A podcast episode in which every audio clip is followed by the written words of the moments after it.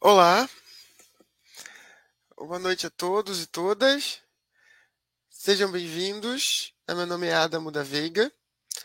Eu sou coordenador do, do Instituto de Estudos do Presente. E vou apresentar rapidamente, né? Meu doutorado foi na PUC Rio em Filosofia, com uma tese sobre a filosofia de Deleuze e Guattari. E atualmente eu estou como estagiário de pós-doutorado no Departamento de Educação da UFRJ. E hoje eu gostaria de falar um pouco sobre a teoria do fascismo de Deleuze e Guattari, é uma coisa que eu trabalhei na minha tese, trabalhei num outro pós-doutorado que eu fiz na, na PUC Rio. Ela me parece muito interessante e pertinente para a gente entender um pouquinho o que está acontecendo no Brasil hoje.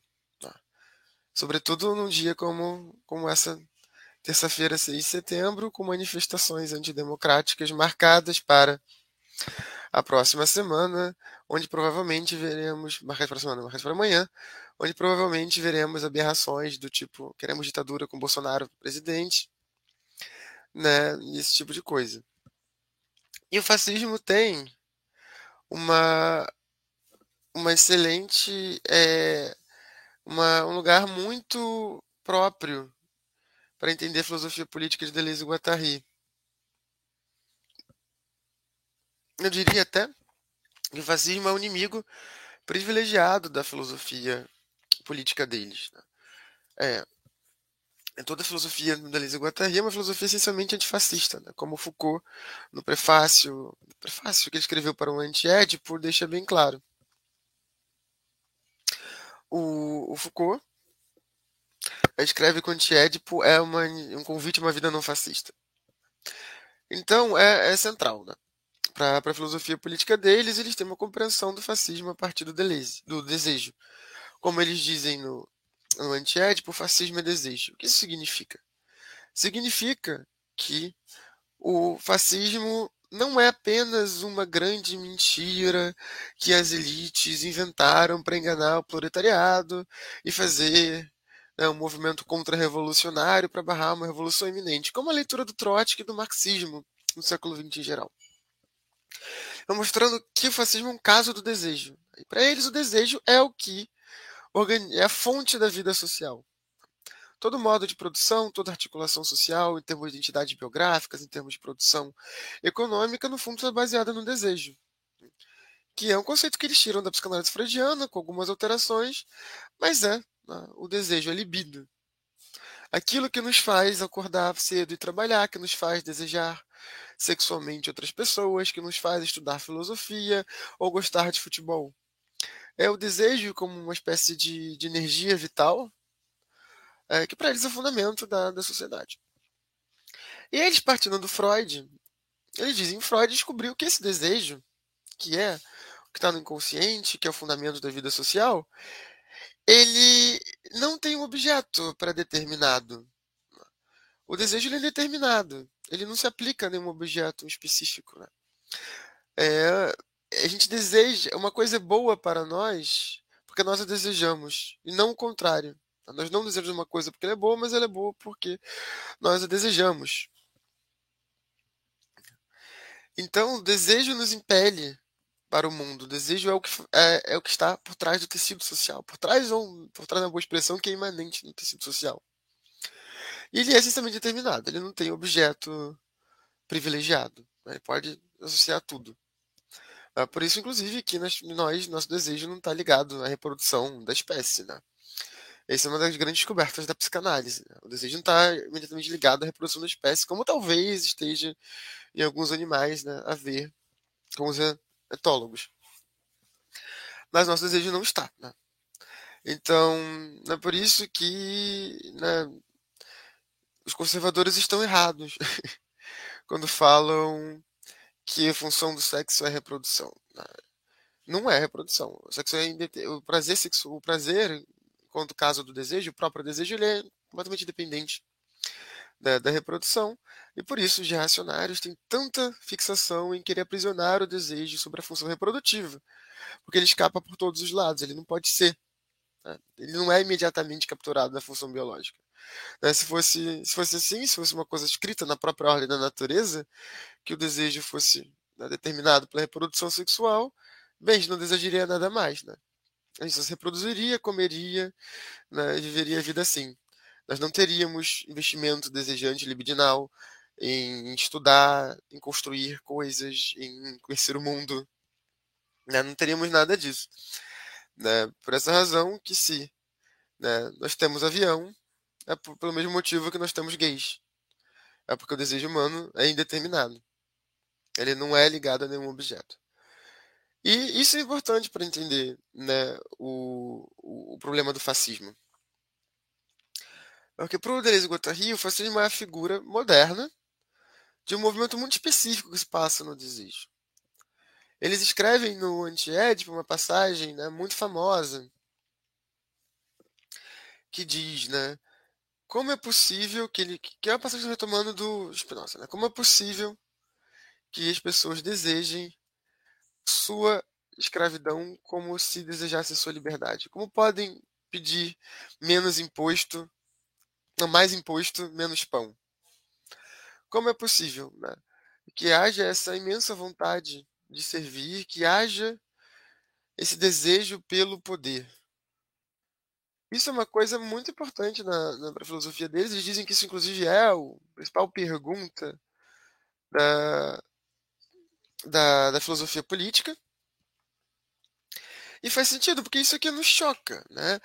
É ver, por exemplo, pessoas indo para a rua pedindo fim de liberdades democráticas, pedindo, né, pedindo ditadura. Né? Como isso é possível? E o fascismo histórico né, da Itália e do nazismo era um movimento de massas com milhões de pessoas, transformando uma democracia liberal numa ditadura sanguinária, com apoio popular. Então, como isso é possível? E não só nesses casos extremos também, né? Esse movimento do desejo está em tudo quanto é lugar. Está em todo momento que desejamos e amamos o poder. Momento que desejamos a nossa própria opressão como se ela fosse a nossa liberdade. Isso é possível porque o desejo ele é tão indeterminado que ele pode desejar, inclusive, a sua própria supressão. Ele pode desejar contra si mesmo o desejo enquanto força criativa da sociedade, porque afinal, como eu disse, é ele que nos faz construir fábricas, é o que nos faz acordar de manhã, é o que nos faz amar, é o que nos faz desejar sexualmente os outros, é o que nos faz investir em arte, em cultura. Né? Ele é produtivo e criativo em primeiro lugar, ele é a fonte da, da existência social humana, né? e mesmo para além do humano. Nós não vamos entrar nisso. Ele é criativo. E no fascismo, essa criatividade é voltada contra si mesma. O fascismo é um desejo que deseja a própria opressão. É um desejo de servidão. Isso é possível justamente por conta da indeterminação objetal do desejo. Ele é tão indeterminado que ele pode desejar contra si mesmo. Ele pode desejar né, o fim do próprio desejo. Ele pode desejar, enquanto força criativa, a sua própria destruição enquanto força criativa. É, é isso que caracteriza e Guattari, o fascismo, sobretudo. Né? Mas não só o fascismo. É porque o próprio ressentimento, e isso é um tema que o Deleuze tira do Nietzsche, e retomado nos trabalhos conjuntos com Guattari, em menor medida, é esse afeto de negação do caráter criativo do desejo. O, o ressentimento é fixação. Né? O, pessoa ressentida é aquela que teve uma ofensa em 1994 e não consegue esquecer. Não, ressentido é aquele cujo desejo, ao invés de sair, se deslocar, procurar novas coisas, novas criações, se fixa e se agarra. O desejo é um remoer contínuo, uma incapacidade de esquecer, que é justamente a energia do desejo sendo posta ao serviço da fixação do desejo. É, e o ressentido cria valores, né? valores que negam a vida, que negam a criação o ressentido cria valores como né, a moral né, judaico-cristã, que é contra o desejo, que é reprimir o desejo. Né, isso é também desejo. O que fundamenta a criação de valores da moral cristã conservadora é desejo. E esse desejo cria alguma coisa. Mas o desejo não sequer se afirma enquanto criativo quando está criando esse tipo de valor. Ele cria esses valores como se eles fossem não criados, estivessem lá para toda a eternidade né, negando já assim a potência criativa do desejo na própria ato de criar, valores cuja função é fixar o desejo, amputando ele da sua função criativa. Daí seu afeto de ressentimento. Para Deleuze e para o Guattari. É baseando-se no Nietzsche. O ressentido não esquece. O ressentido fixa o seu desejo ali na ofensa, né, numa vingança imaginária, numa ofensa do passado. Ele não deixa, ele não, não cria nada novo. Né? O ressentido é essa negação da criação e quando ele cria, ele próprio nega que está criando, dizendo apenas que está descobrindo valores eternos, porque o ressentimento é esse movimento próprio do desejo e se alijar da sua própria potência criativa. Mas o ressentimento não é exatamente a mesma coisa que o fascismo, apesar de, como eu interpreto isso, é a base do fascismo. Afinal, nós temos sempre algum grau de ressentimento, alguma coisa que a gente tem dificuldade de esquecer alguma coisa no qual nosso desejo se fixa, uma vontade de se vingar que não vira ato, uma raiva, alguma ofensa do passado que fica na nossa cabeça quando a gente vai dormir de noite. Isso faz parte da experiência. Né? Isso é uma coisa que acontece. O fascismo é diferente. Por quê? Para entender isso, é bom fazer um pequeno parênteses para um historiador do fascismo, Roger Griffin, que não tem muita relação com Deleuze e Guattari é, imediatamente, mas ele define as ideologias fascistas como sendo o mito de um renascimento, que ele chama de uma paligenesia. Né, o fascista quer destruir o mundo como ele está agora, para fazer emergir valores eternos, transcendentes, que haviam sido corrompidos pelo mundo presente.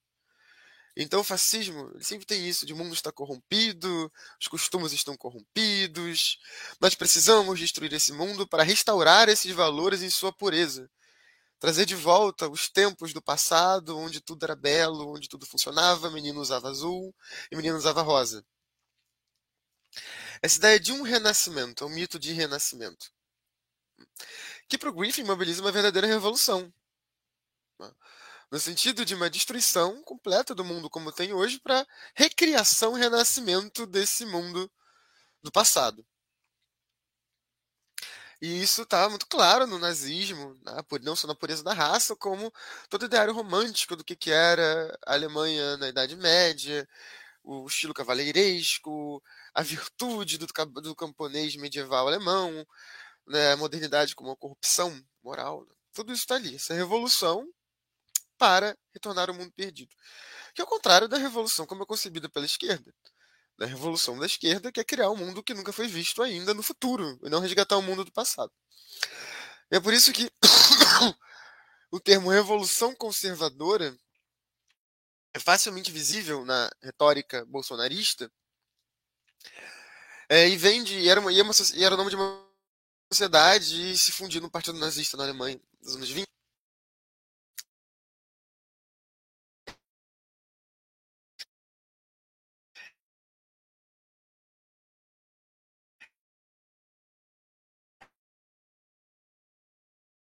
Revolução para resgatar. Perdão, caiu um pouquinho. Para resgatar um, um mundo perdido, fazer renascer. Não construir um novo mundo que vá nos libertar das mazelas desse mundo, mas resgatar o mundo eterno que se corrompeu. E o que isso tem a ver com o desejo? Como a gente viu, essa criação de valores que morais e conservadores é esse movimento do ressentimento contra a vida e a potência criativa e plástica do desejo. Vamos querer fixar o desejo. Mas isso acontece. Aí não é fascismo propriamente, é só ressentimento. Mas o fascismo faz alguma outra coisa com esse ressentimento.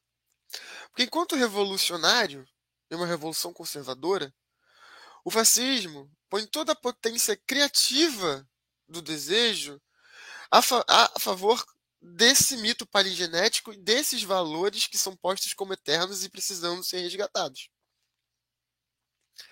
Então, se o ressentido só cria valores ali, com base nos seus próprios maus sentimentos, na sua capacidade de, de entregar a plasticidade do desejo e o caráter revolucionário e criativo do desejo, é, seleção conservador, no fascismo não. O ressentimento vira uma revolução, uma revolução dos ressentidos.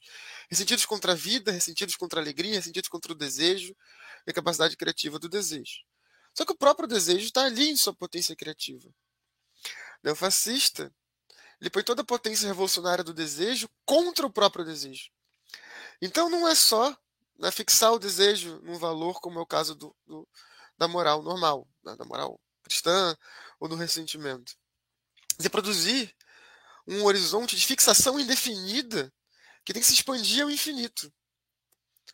Não é só se subordinar a determinados valores, né, mas é um movimento infinito de subordinação a esses valores e imposição desses valores. Né? É, não é só se submeter o seu desejo aos valores, mas o ideal de uma submissão infinita e nunca alcançável e sempre nova e renovada a esses valores, que são vistos como sendo objeto de um tempo perdido ser resgatado. Então não é só obedecer valores morais, mas é querer destruir todo o mundo para fazer reemergir esses valores morais. Nesse ponto, o fascismo não é só conservador. O conservador quer conservar os valores, quer conservar o mundo como está. O fascista não. Ele quer fazer uma revolução para destruir o mundo como está, em nome desses valores, que são os mesmos dos conservadores, mas que eles querem manter o mundo como está. não, ele quer destruir o mundo como está para fazer emergir esses valores que são vistos como corrompidos estando lá, lá no fundo. Então muda tudo, né? porque não é só uma fixação do desejo, mas um horizonte limitado de fixação e submissão do desejo. Não é só o desejo voltando-se contra si mesmo, mas o desejo né, numa, num ciclo, numa espiral de voltar-se contra si mesmo na destruição completa do mundo. É a revolta dos ressentidos. O que acontece? Quando o desejo deseja tanto, tão radicalmente, tão ilimitadamente a sua própria supressão. Quando não basta obedecer, mas lutar e guerrear numa revolução pela sua própria obediência, entrega e submissão né, a esses valores que são encarnados no partido, no Estado, na nação, o que for. O desejo se torna suicida. É um desejo suicida. Enquanto que até o Adorno e outros identificaram, Paul Virilio antes do Deleuze Guattari. É, é um desejo suicida. É um desejo que quer destruir a si próprio. O fascista não quer só matar o seu inimigo. Ele também quer matar a si mesmo. Um exemplo que tanto Foucault quanto Deleuze Guattari trazem para explicar esse ponto é um telegrama do Hitler que ele fala, olha, que a guerra está perdida, então que a nação morra. Em, em nome desse ideal, o fascista está disposto a morrer, a se entregar completamente. Em nome da destruição do outro, ele se entrega à destruição de si mesmo. Como é o caso de, em países que viraram né, fascistas efetivamente, como a Alemanha, a Itália. O que aconteceu? Destruição pura. Todos os meios de produção, de criação, as fábricas, a arte, o cinema, tudo isso que servia na né, criação e produção da vida social se tornou destruição. Né? Os meios de produção viraram meios de destruição. Fábrica fazendo geladeira, fazendo tanque, fazendo fuzil. Né? E toda a sociedade, tanto em termos de desejo das pessoas que estavam lá, quanto de produção econômica, deixou de procurar a construção de alguma coisa né, para pensar simplesmente na destruição. E uma destruição que valia por si mesma. Tá? Destruir por destruir, guerra pela guerra, guerra como objetivo por si mesma. Né? Guerra infinita, como objetivo por si mesmo, porque não cabia construir nada, cabia destruir tudo para fazer essa ordem pura emergir, essa ordem perdida. Então, o fascista quer morrer. Esse desejo é suicida. Porque ele deseja na destruição do seu próprio desejo. Ele deseja na própria escravidão do seu desejo. Ao fazer isso, o seu desejo entra numa marcha contra si mesmo, que em última instância vira um desejo de destruição de si e do outro. A gente poderia pensar isso no Brasil hoje? Bem, quando vemos hordas de bolsonaristas se entregando a um vírus letal, guiados por mentiras, ou será que eles foram realmente enganados para estarem ali fazendo manifestação e aglomerando com o vírus letal, quando todos sabiam que já tinham matado milhares de pessoas? Quando eles se.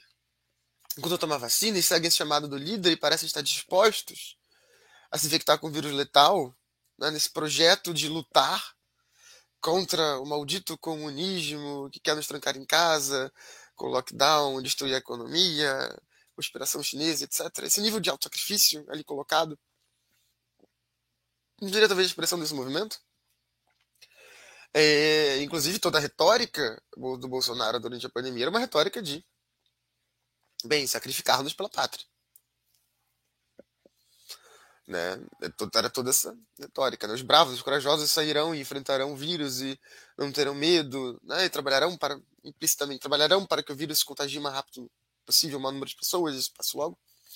E eles foram. Eles puseram essa morte. Nesse desejo profundo de destruição, de autodestruição. Né?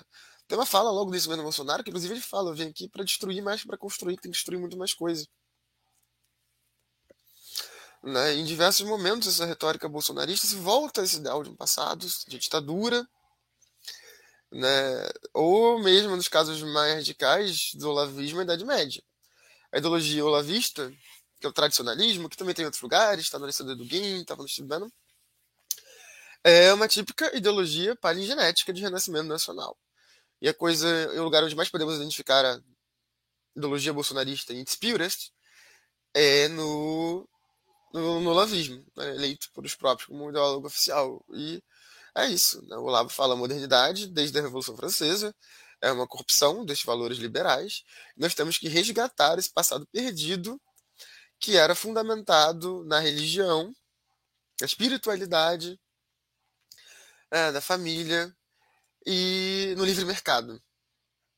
Inclusive, uma das principais inspirações do Olavo, que, eu, que, que é o Guerron, é, René Guerron fala que a decadência começa no Renascimento. Que ali se perdeu a espiritualidade que levou depois para a separação entre Estado e religião. E aí foi uma longa história de decadência no qual o homem se alijou da sua espiritualidade, judaico-cristã e dos valores que fundamentam a sociedade. É, eu Olavo encampa isso, isso é ideologia bolsonarista. Né? Que, mais uma vez, é diferente do conservadorismo standard da, que a gente tem no Brasil. Não é o conservadorismo do PSDB, não é o conservadorismo né, que só quer manter as coisas como estão. Não. O bolsonarismo tem um movimento que eles se veem como revolucionários, a destruição de um mundo corrupto para fazer reemergir esse mundo de valores perdidos. Né, tanto em termos da família tradicional burguesa, da, da religiosidade, é, e desta, desse romantismo do, do, do passado, é, completamente idealizado e falso da ditadura. Né? Não à toa aqueles bolsonaristas radicais, né? inclusive acho que aquele cara que fez o símbolo nazista, é... ele usa o lema Deus Vult, que é um lema de média da, das cruzadas. Né? Então, realmente a gente encontra esse elemento paligenético no bolsonarismo. Né? Mas a gente vê que a fonte básica desse movimento de revolução conservadora é o ressentimento, né? E será que teremos ressentimento aqui? Olha, eu diria que sim, eu acho que sim. Né? Podemos ver que o bolsonarista é um ressentido.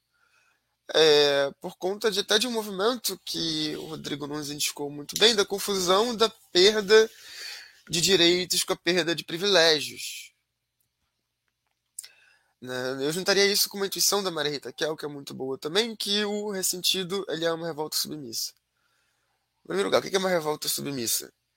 É, o ressentido ele se revolta com a sua posição numa ordem social determinada. Ele né, se revolta de ser pobre, está desempregado, precarizado, tudo bem. Ele se revolta com isso, mas ele continua acreditando nos valores dessa, dessa ordem social. Ele continua acreditando. Ele continua acreditando em meritocracia, mesmo quando ele não teve seu mérito reconhecido. Né? Ele continua acreditando na ordem patriarcal burguesa, mesmo quando é excluído dela, como, sei lá, o caso do bolsonarista gay, da mulher bolsonarista, jogando esses valores, meio que né, esses valores tenham ali excluindo. Então, para onde vai essa revolta? Pode virar um ressentimento simplesmente amargo.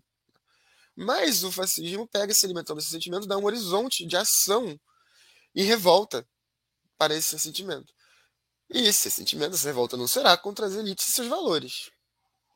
Será contra quem? Será contra aqueles que parecem ter privilégios né, parecem estar estão numa elite, mas que não é elite econômica, uma elite considerada uma elite corrupta, uma elite que está lá e não merece.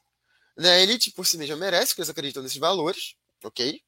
Mas é uma parcela ilegítima de pessoas que estão nessa elite, elite aqui entendida como elite cultural, elite econômica, tudo, que não merece. Chegou lá sem, sem seguir o devido rito, sem seguir os devidos valores, sem merecer. Né, que aí entra a mamata como significante vazio, como coloca o Rodrigo Nunes.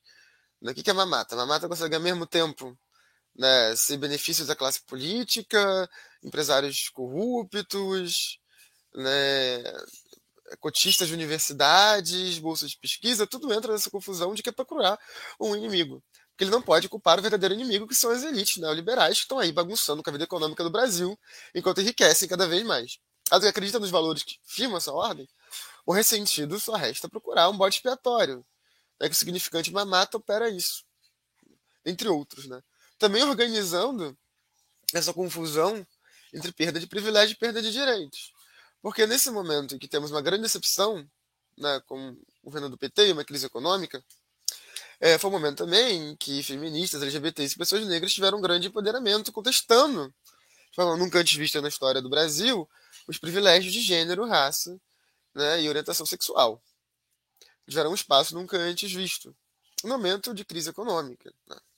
E a retórica bolsonarista conseguiu juntar essa ideia de corrupção como causa do, do, da crise, como causa do malefício econômico, como sendo corrupção moral também, né? sobretudo a partir das igrejas. Então, a corrupção é vista como sendo tanto essa pauta desses é, movimentos de grupos minoritários, corrupção moral, tanto corrupção econômica, e isso é culpa de que eu aqui, que sou trabalhador, não sou Elon Musk, diz o ressentido.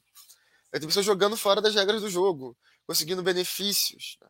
E assim se opera essa confusão da perda de direitos com a perda de privilégios. A perda de direitos por conta da gestão neoliberal, com qual as pessoas são formatadas ideologicamente a acreditarem no seu ressentimento enquanto revolta submissa, acaba puxando como bode expiatório a perda desse privilégio de gênero, raça e classe.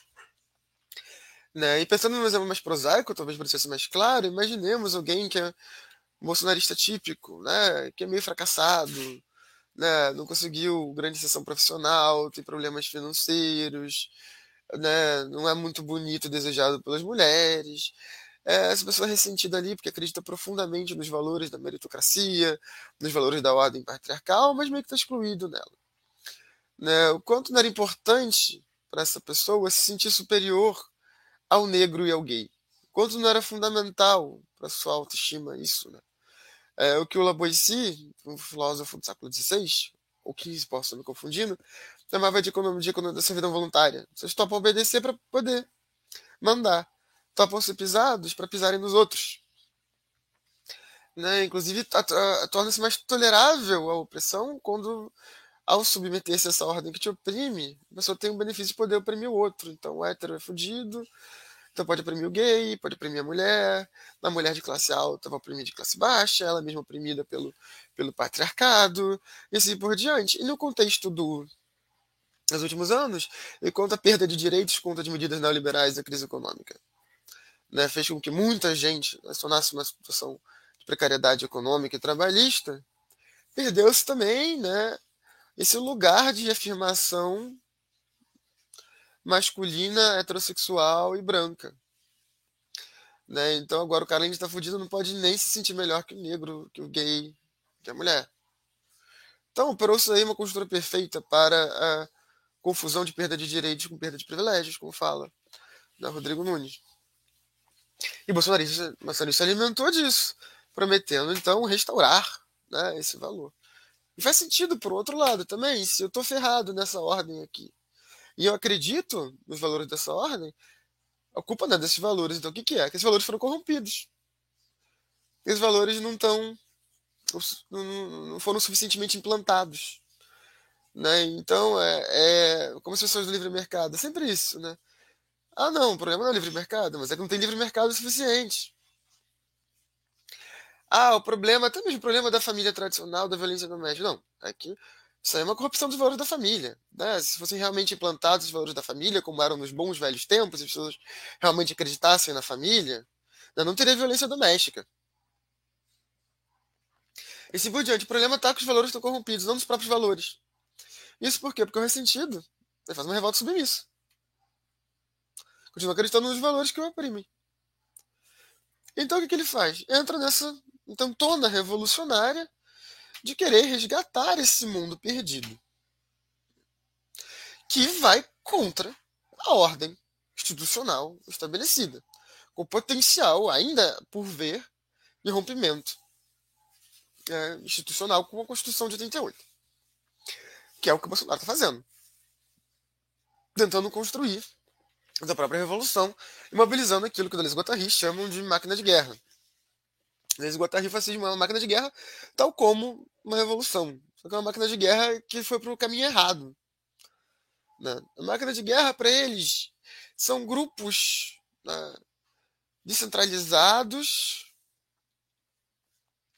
que, que estão fora do Estado, estão fora do Estado, se define, inclusive, a máquina de guerra pela sua exterioridade em relação ao aparelho de Estado, que é definido pela sua capacidade de absorver, capacidade de capturar, de reunir dentro de si.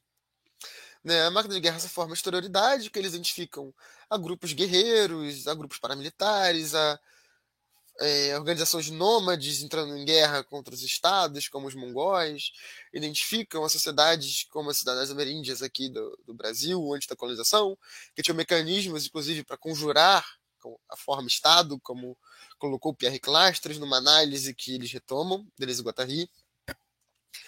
Então, muito bem, né, uma essa forma de exterioridade do Estado, mas que acaba sendo absorvida pelo Estado né, e torna a instituição militar e começa a operar a partir das finalidades que o Estado lhe dá. Né? A, a, famosa frase do, do Clausewitz, né? o Estado, a guerra, perdão, é a política para outros meios, ou seja, a guerra tem uma função política. Tá? É conseguir um território, é pressionar para a abertura comercial daquele outro país, é, tem sempre uma função política né? determinada. Então a máquina de guerra, que é a instituição militar, ela é limitada pelo Estado ou melhor, pela razão do Estado, que é um termo de filosofia política clássica, que diz que os Estados procuram sempre maximizar o seu poder. Os Estados procuram maximizar o seu poder e agir sempre sob seu interesse.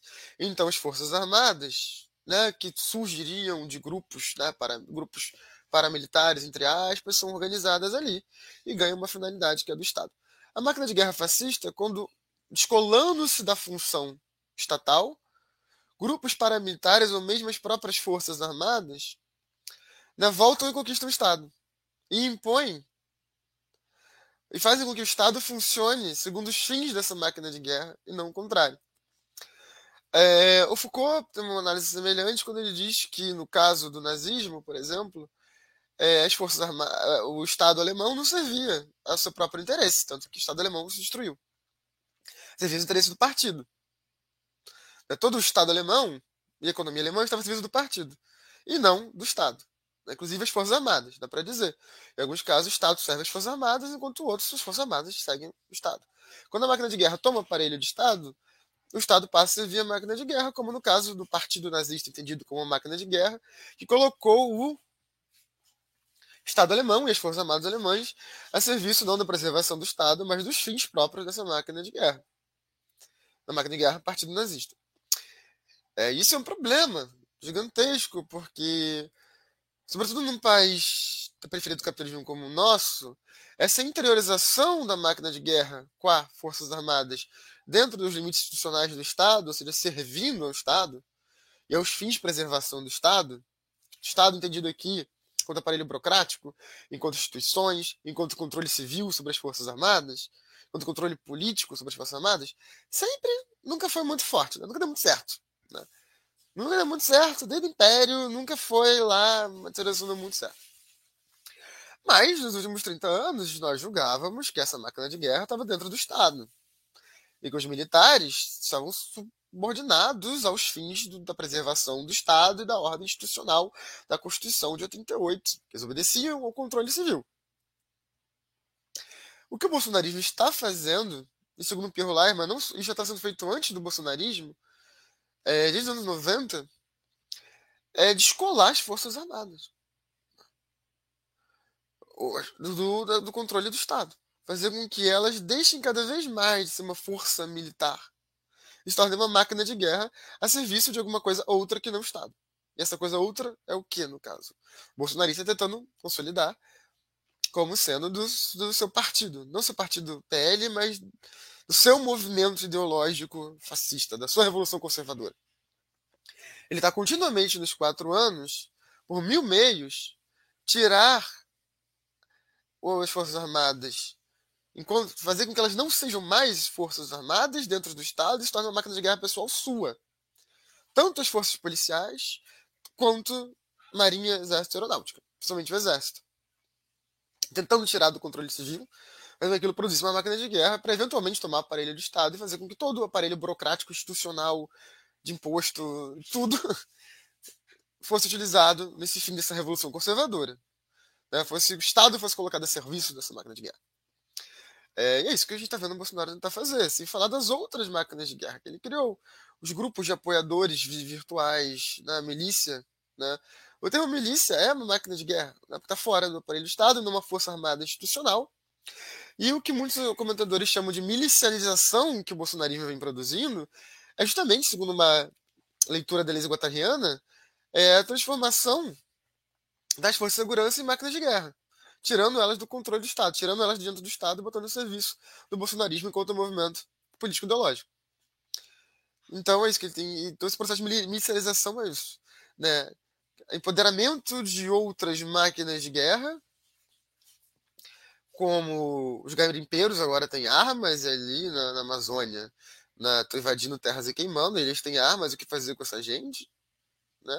Não vão entregar as armas fácil do deslocamento das Forças Armadas né, em direção para fora do controle institucional estatal, para obedecer apenas a ele, ao líder, ao seu movimento. Mesma coisa com as polícias. Transformar toda a polícia em milícia e não apenas favorecer as milícias que já existem através de medidas institucionais, né, mas justamente que todas as polícias se tornem milícias dele. É, as próprias igrejas funcionam também como máquinas de guerra descentradas, não todas, evidentemente, não, nem todas. Eu diria que a última coisa, né, talvez metade apenas, mas que se tornam ali máquinas de guerra ideológicas promovendo o bolsonarismo. Inclusive, uma coisa nunca antes vista, sempre tivemos né, apoio de lideranças evangélicas a, a, a candidatos políticos, mas o nível de radicalidade com que isso aconteceu na eleição de 2018, segundo vários sociólogos e analistas, é a primeira vez. Um nível tão forte. E as milícias virtuais de Carluxo, entre outros, que estão ali espalhando né, fake news e fazendo esse trabalho. Né? E pro Beleza Guattari é assim que o fascismo começa. Máquinas de guerra vão pululando, elas começam a ressoar juntos, e em dado momento tomam um Estado e colocam o Estado a seu favor. Isso ainda não aconteceu. Então, e nem necessariamente vai acontecer. Porque essas máquinas de guerra bolsonaristas estão ressoando, ele já está lá na chefia do aparelho de Estado, mas ainda não tomou o aparelho de Estado. As instituições continuam enfrentando o arbítrio e a tentativa de subordinação das instituições tanto da Polícia Federal, da PGR, do COAF, das Forças Armadas, a sua família e a seus interesses e ao seu movimento. Eles ainda resistem à captura pela máquina de guerra bolsonarista. Eles estão resistindo. Ele não conseguiu de forma completa. E não sabemos se vai conseguir. Mas diante dos fracassos sucessivos, ele parece estar querendo radicalizar a aposta. E, inclusive, convocando os atos de amanhã. Os apoiadores irem na rua dizer que não aceitarão o resultado das eleições, que não aceitarão a ordem democrática. Né? É um chamado revolucionário conservador o que ele fez para amanhã, para o dia 7 de setembro. E não sabemos o que vai ser, não, né? o que vai acontecer, porque a rede institucional. E só lembrar que o fato de em quatro anos não termos virado uma ditadura bolsonarista não quer dizer muita coisa, porque também Mussolini, Hitler, ditaduras costumam demorar um tempinho para se consolidar. Essa tomada da máquina de guerra, do aparelho de Estado pela máquina de guerra, é um processo lento e que o Bolsonaro está tentando implantar. Não sabemos se ele vai conseguir ou não. E parece que ele está perdendo. Porque uma outra máquina de guerra externa ao Estado, chamada capitalismo internacional, parece ter sinalizado que não vai apoiar ele. Então, parece difícil que ele consiga fazer esse tipo de aparelhamento sem né, o mercado mundial integrado, mas não sabemos. Né? Então, era isso que é, gostaria de trazer para vocês hoje. Né? Eu gostaria de abrir para responder algumas perguntas aqui, agradecer o Transe pela parceria mais uma vez e pedir, por favor, apoiem o IEP. Nós estamos começando agora, ainda temos poucos seguidores, então se puderem nos seguir, por favor, nas nossas redes, né? Vou postar aqui no nosso Twitter. Eu agradeço muito, se inscrevam no nosso canal, né? Estudos do Presente, né? Por favor. E agora temos perguntas aqui, por favor, coloquem perguntas no, no chat, né, que eu, que eu, eu vou responder. Temos já umas aqui, deixa eu ver. É... Júlio pergunta, como se observa o antifascismo?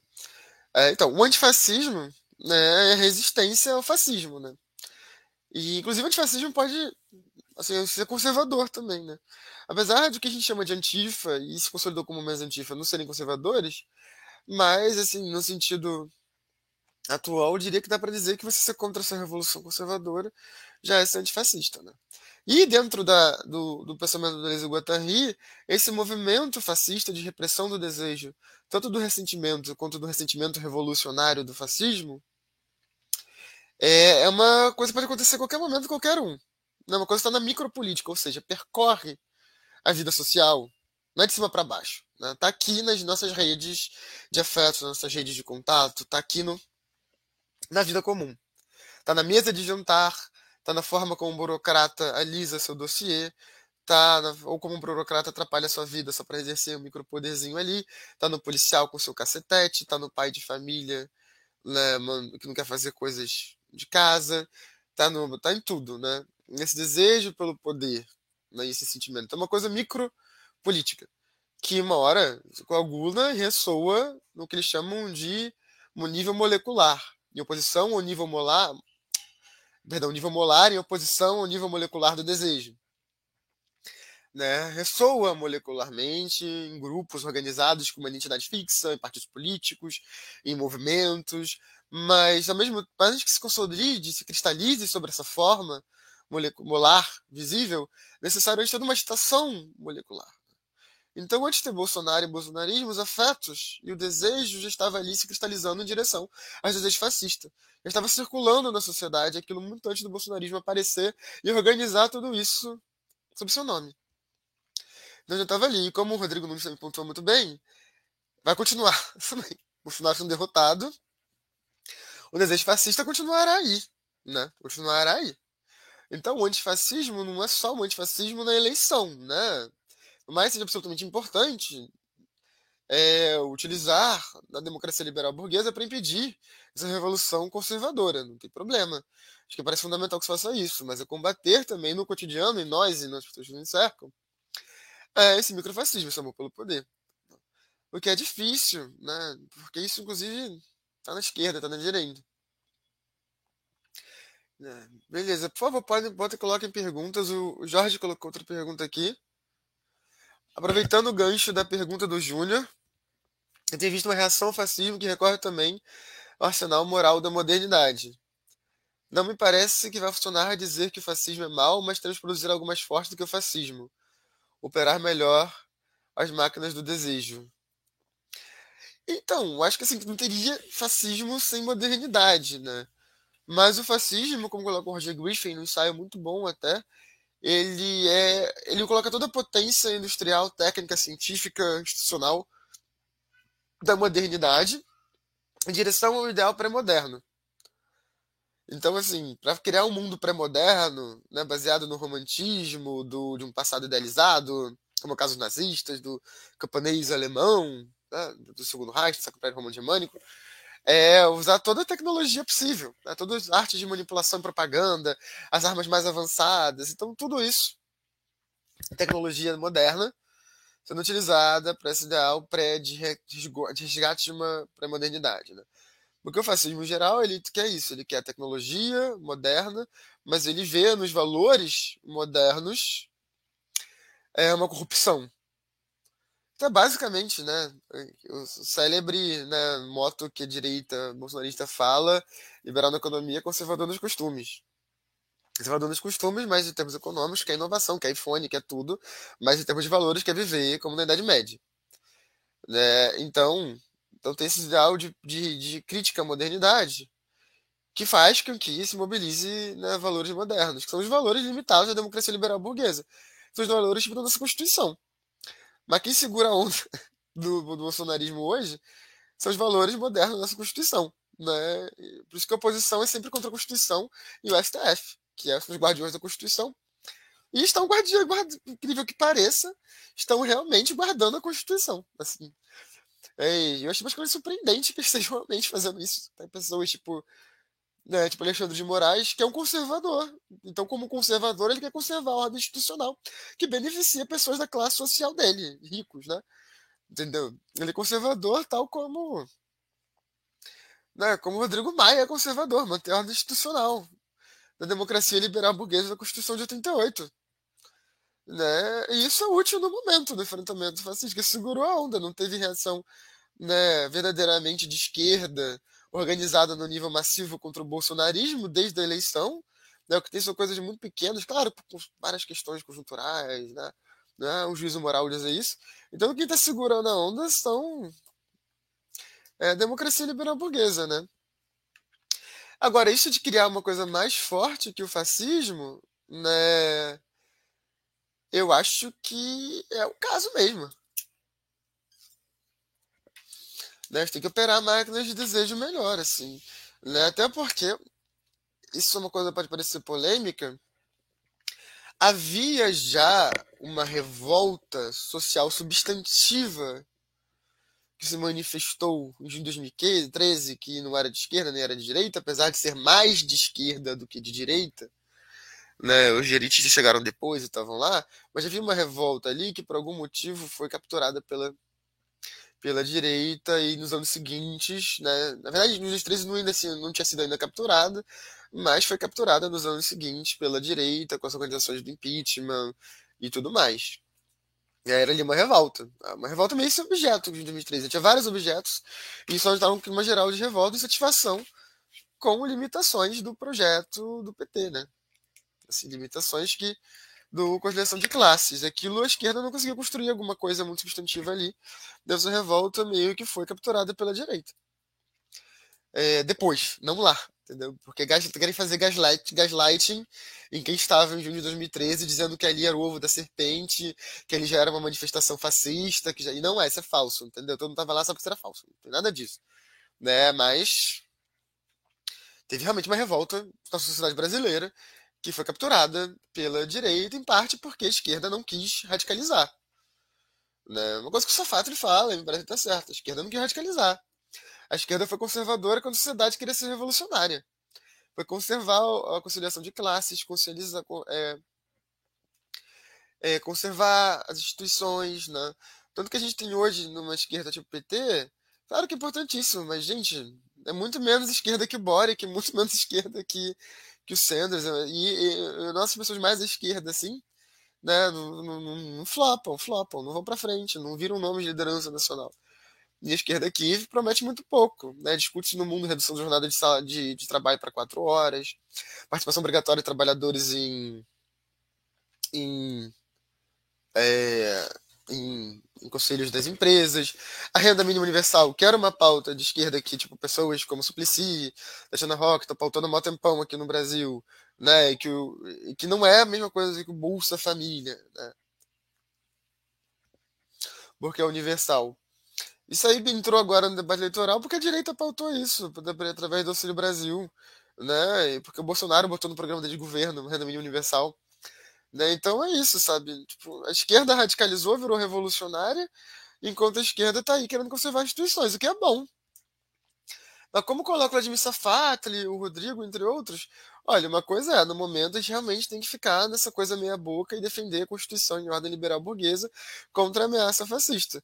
Mas ter que fazer isso no presente significa que no futuro a gente não possa pensar em coisas melhores, em coisas mais radicais à esquerda assim, reagir no presente com base na conjuntura não significa construir no futuro uma conjuntura mais favorável. Né? Então, acho que isso é importante. Né? Por isso que esse papo de não pode criticar o PT etc. Não, tem que criticar, gente, porque entendeu? tem limites ali, tudo bem. Entendeu? Não é ruim por ter limites.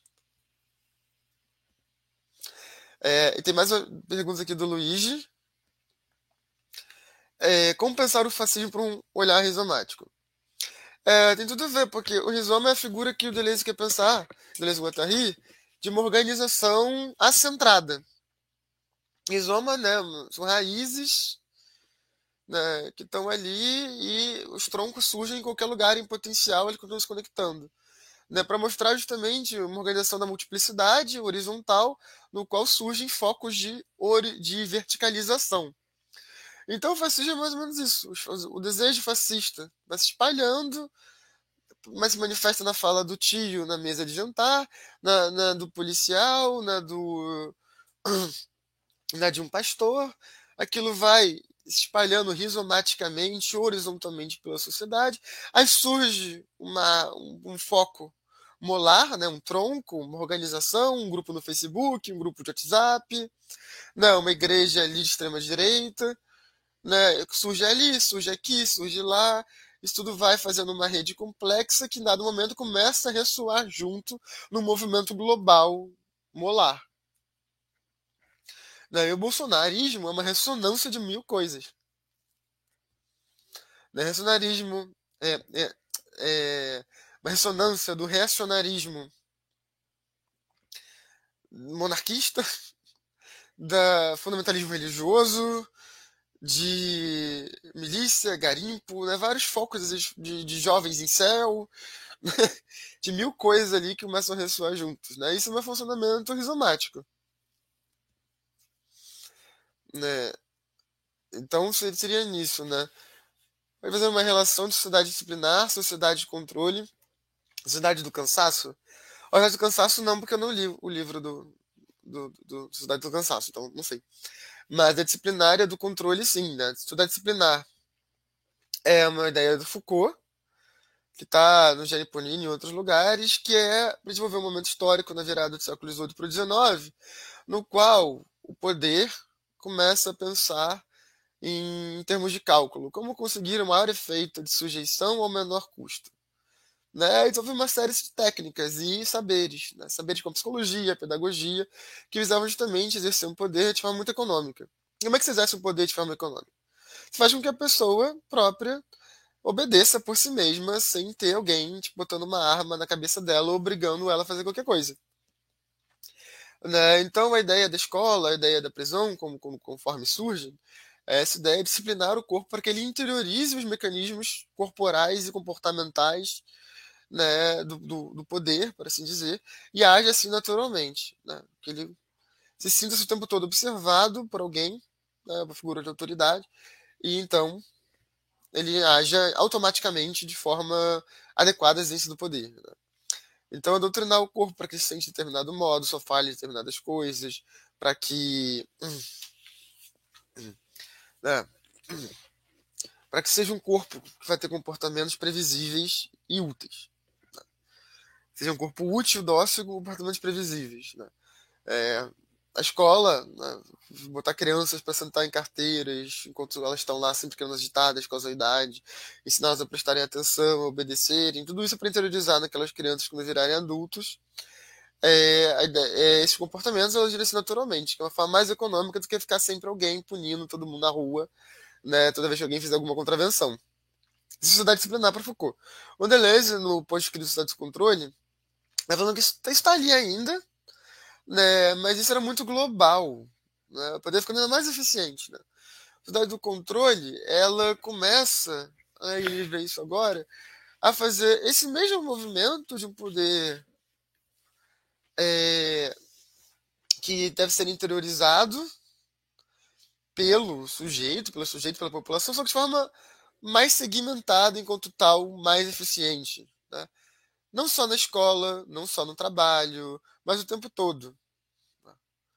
O tempo todo o poder está infiltrando em você. Né? Não precisa reunir as pessoas num espaço fechado e ensinar elas assim. Né? É que tudo funcione já a partir dessa lógica de autorização do poder. E ele fala de algoritmos, inclusive, desde a década de 90 já está prevendo né, o que seria esse tipo de coisa. Né? É, uma coisa é, por exemplo, para contrastar um pouco a disciplinar, né, pensemos essa capacidade de controle, pensemos num exemplo. Né, como, digamos, seria uma doutrinação partidária típica né, nazista. Né, as pessoas vão lá, na, na juventude retrerista, né? Tem palestras, comportamentos dentes são punidos, comportamentos condizentes são valorizados e recompensados, né? Estão no espaço fechado, ensinando, aprendendo aqueles valores, fazendo saudações, fazendo isso. Né? Tudo meio aplicado sobre o corpo do indivíduo, mas no espaço fechado, numa coisa de homogênea. Como é que a gente pensa hoje como radicalização da nova direita? É tudo pensa, sabe? E pensava-se aquele grupo, né? Jovens, arianos, sei lá, né, de tal idade, vem aqui para o juventude litrerista. Né, ou panfletos, enfim. Como é que é agora? Agora é o tempo todo, né? Você não sai da juventude retrerista e vai para casa, né? O Bolsonaro continua o tempo todo imerso em redes que vão estar doutrinando ele ideologicamente.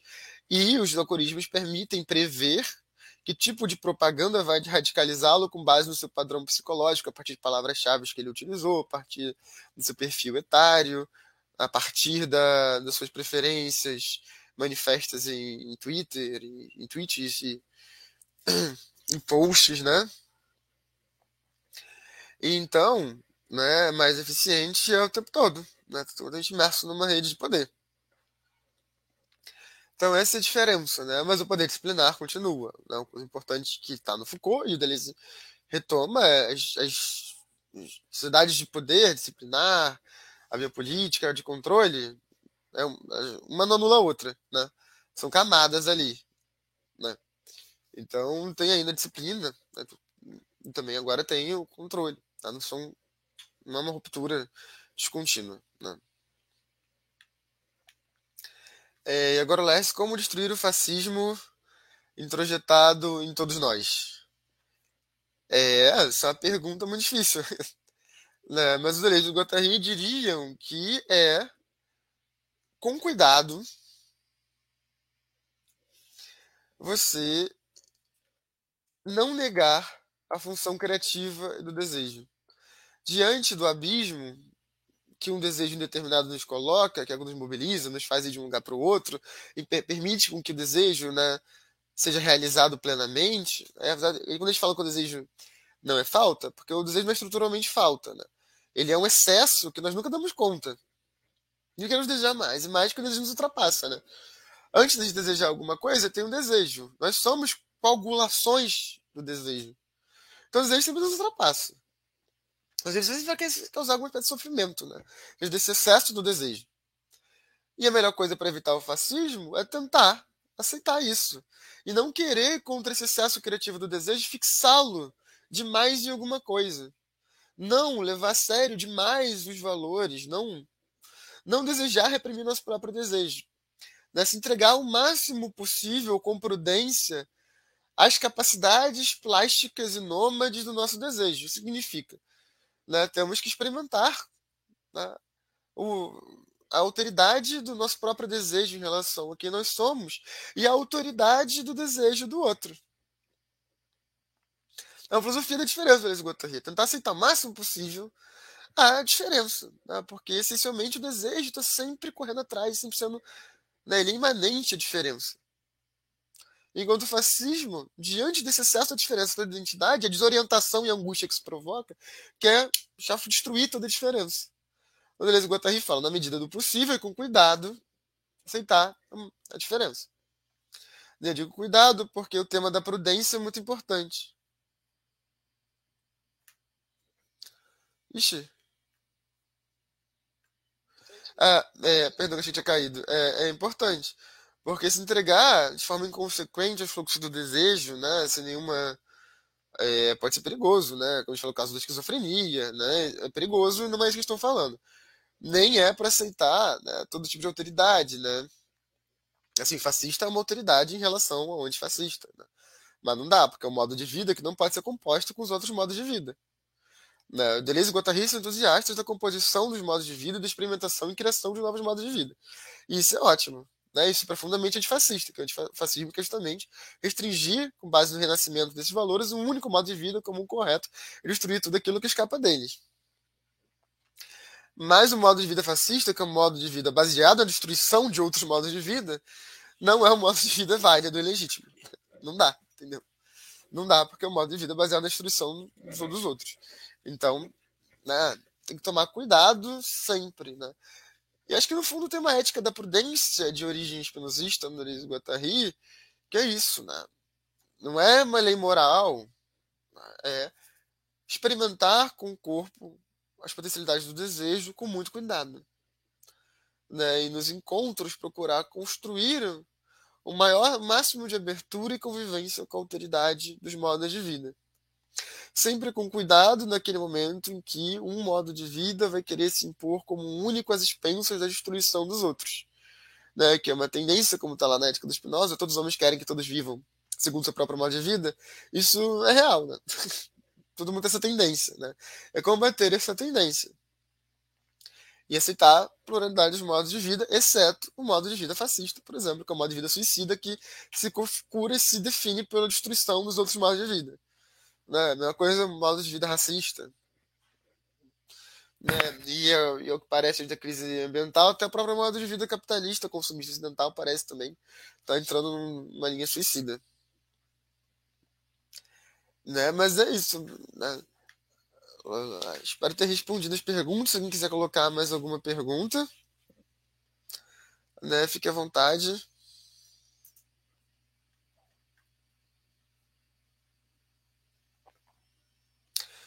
É, deixa eu ver aqui. Tá, o seguinte, mais uma pergunta. Muito obrigado a presença de todos e todas hoje aqui. Né? Obrigado por estarem prestigiando mais uma live no IEP. Obrigado ao Transe pela parceria e gostaria de pedir mais uma vez encarecidamente. Eu sei que é meio chato ficar pedindo isso, mas a gente é um projeto que começou tem pouquíssimo tempo. Então, aqueles sua inscrição no nosso canal, o, seguir a gente nas nossas redes, né, vai nos, é uma grande força que vocês dão pra gente. E também, né, para vocês, caso queiram saber, né, das outras lives que a gente vai organizar, a gente está organizando lives para esse mês, né? Terá amanhã Ronaldo Pe... semana que vem Ronaldo Pelle. E estamos com dois cursos abertos também, né? cursos pagos, mas temos a nossa política de bolsas para alunos cotistas de universidades públicas, LGBTQI, situação de vulnerabilidade. Um curso sobre o antiédipos também, de Deleuze Guattari, com Frederico Lemos. E um curso sobre a relação de Foucault e a psicanálise. É, todos começando em outubro. E eu também vou dar um curso, mas em outro lugar, na PPH, em outubro, sobre a teoria do fascismo de Deleuze e Guattari, né, que é uma introdução geral ao pensamento de Deleuze e Guattari com foco no problema do fascismo, procurando articular isso com o bolsonarismo. Também será mês que vem. Então, Mundo Deleuze e Foucault mês que vem. Né, caso tenha algum interesse, vem todas as informações lá no, nas nossas redes e nos sigam que vai ter ideia de ter várias lives como essa comigo, outros pesquisadores né? E muito obrigado por estarem nos apoiando e estarem aqui com a, com a gente com a gente essa noite véspera de feriado. Né? Torcer para que amanhã seja um grande fiasco as manifestações fascistas bolsonaristas. E eu tô com esperança de que vai ser um grande fiasco mesmo. Né?